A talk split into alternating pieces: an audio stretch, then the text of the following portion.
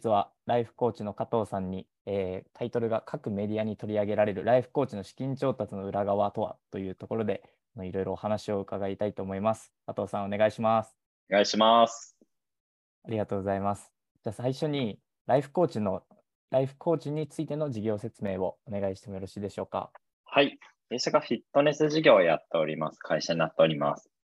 今までフィットネス業界が書類で会員登録でしたり、あとがデータを Excel の管理、集客のところとかポスティングでしたり、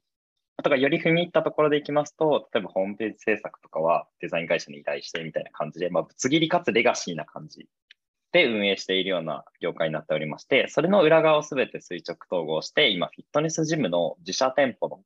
ブランド自体のフランチャイズの展開と、ただそこの裏側だけを既存のフィットネス事業者さんにこれから導入も進めていこうかなって感じで今事業しております。ありがとうございます。次の質問なんですけど、今回すごいメディアに取り上げられてたなっていう印象があって、この資金調達した時の、なんていうんですか、周りからの反響だったりとか、そのメディア見たよっていう周りの反響とかどんな感じでしたか？あおかげさまでかなり連絡いただけまして、スタートアップ関連の人とかは、まあ、特に多かったんですけど、Yahoo ニュースさんとか取り上げていただいたおかげで、うん、なんか親とか、親の知り合いとかからも連絡いただきました。へえやっぱりその割と身近な人からのメッセージも多かったんですね。あ、おかげさまで、はい。なんでこんなに多くのメディアに取り上げられたというか注目されたなみたいなのってあったりされるんですか？ぶっちゃけ自分たちの事業がこうめちゃくちゃいけてるかって言われたら、まあそうでもない。なんかフィットネス業界って全然もうそもそもある市場だし、あとが資金調達1.2億しましたって、まあ全然ざらにある話で、なんかそれだけじゃ意味ないなってところを感じてたので、まあ、自分が22歳っていう一応若いような世代だったっていうのを活かしながら、ちょっとメディアの方に事前にお話とかさせていただいて、まあ、ちびちびと仕込ませていただいたって感じです。うんなんか割とでもその、なんていうんですか、フィットネス業界とその、なんていうんですか、IT をうまく絡め合わせた事業になってるっていうところもすごいなんか、なんていうんですかね、周りから反響があったと思いますし、月額の安さがすごいじゃないですか。なんかああいうところも引っかかってそうですよね、何か。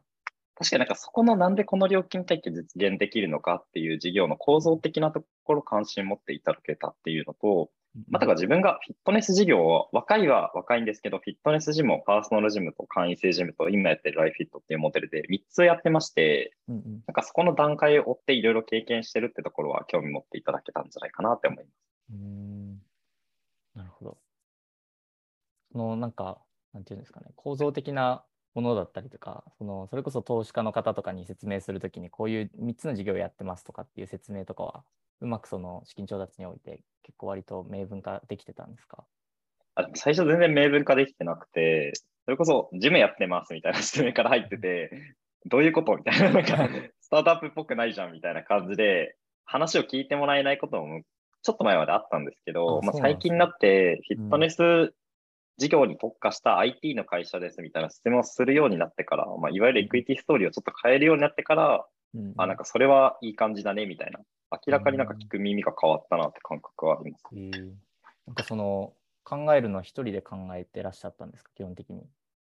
ああ、いや、全然全然。いろんな方に聞いたり、あ、これ、それこそ、前、田山くんが、北斗さんの会ちょっと企画してくださって、あ れとかも聞いてるし いろいろ勉強させてもらってって感じです。えー、なるほど。えでもめちゃめちゃその人に伝えるとかやっぱり加藤さんめちゃめちゃうまそうじゃないですか。それでもやっぱり最初聞いてもらうのって難しかったりしたんですかね？難しかったのと、あと資料とか作ってても、壊滅的にデザインセンスがないから、なんか、事務の会社だけじゃんみたいな。感じになっちゃって、全然本当スタートアップっぽさが伝わらなかった。で、それをどう解消していくかってなった時に、クエティストーリーきれいに載せるように心がけるっていうのもあるんですけど、なんか誰のどんな課題をどう解決するかみたいなところ。をなんかベースにやっぱ組み直したら伝わるようにはなりましたね。うん。なるほど。なんかそれって何かさん、そのいろいろ勉強会とかもですけど、なんかサイトとか、そうこの人とか本とか参考にされたものとかあるんですか？あ勉強会だと、ことだシードが開いてくれてるような勉強会には行くようにしてたのと、うんうんまあ、あとが、ちょっと先を行く人たちにはい、資金調達どうやってやりましたかっていうのを直接聞いて、資料とか見せてもらいましたね。ああ、なるほど。それが一番そうですよね。なんかち実績に近くなありそうです、もうめちゃくちゃ近道ですね。ありがたい。ありがとうございます。最後にあのライフコーチの次の目標みたいなのを聞ければなって思うんですけど。はい。今、フィットネスジムの展開自体をやってるような会社に思われてはいるんですけど、まあ、ここからフィットネス業界の裏側のインフラのところを作っていきたいなと思ってまして、フィットネス事業とか、フィットネスジムっていうものが関わるものの裏側にライフコーチがかなり関わってるみたいな状態を作っていきたいなって思っております。なるほど。今からかなりじゃあ面白いフェーズにまた移っていくっていうところですよね。に、はい、フィットネス業界やりまくります。ありがとうございます。なんかそれで採用したい人とか、これから採用されたい方とかっていうのはどういう方がいらっしゃいますか？なんか自分の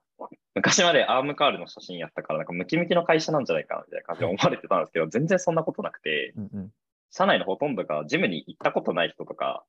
今もあんま行ってないみたいなメンバーばっかなんですよ。はいなんですけど、フィットネス事業ってことに対してすごい熱量高くやって、なんかそれのやっぱ要因を聞いてると、フィットネス業界が変え、これから自分たちがめちゃくちゃ変えていけるんだなっていうのを、本当に手応え感じながらやってるってところにやりがいを感じてやってたりするんで、まあなんかそういうレガシーな業界を一緒に変えていけるような人たちと一緒に事業できたらなって思っております。うんうん。なのでまあ結果的に筋トレ好きになってくれたらいいなとは思うんですけど、あなるほど、なるほど。なんか大学生とか、それこそフルリモートでできたりとかすするんですか？自分がもともと大学生の時に起業してたってところもあって、学生だからできないとか全然ないなっていうのが、まず身をもって感じてます。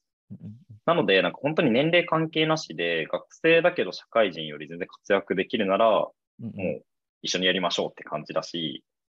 なんか大学生だからちょっとこれできないんじゃないかなみたいな感じで、それフィルターかけちゃってる人だと、組織的には合わないかなとは思います。ああ、なるほど、なるほど。ポジション的な部分で言うと、オープンな。全職種ですね。もうそこのマッチした人、はい、年齢関係なし って感じです。なるほど、わかりました。また、加藤さんのところのホームページとかも貼ってると思うので、あありがとうございます。応募ができればなと思います。それでは以上になります。加藤さん、ありがとうございました。はい、ありがとうございます。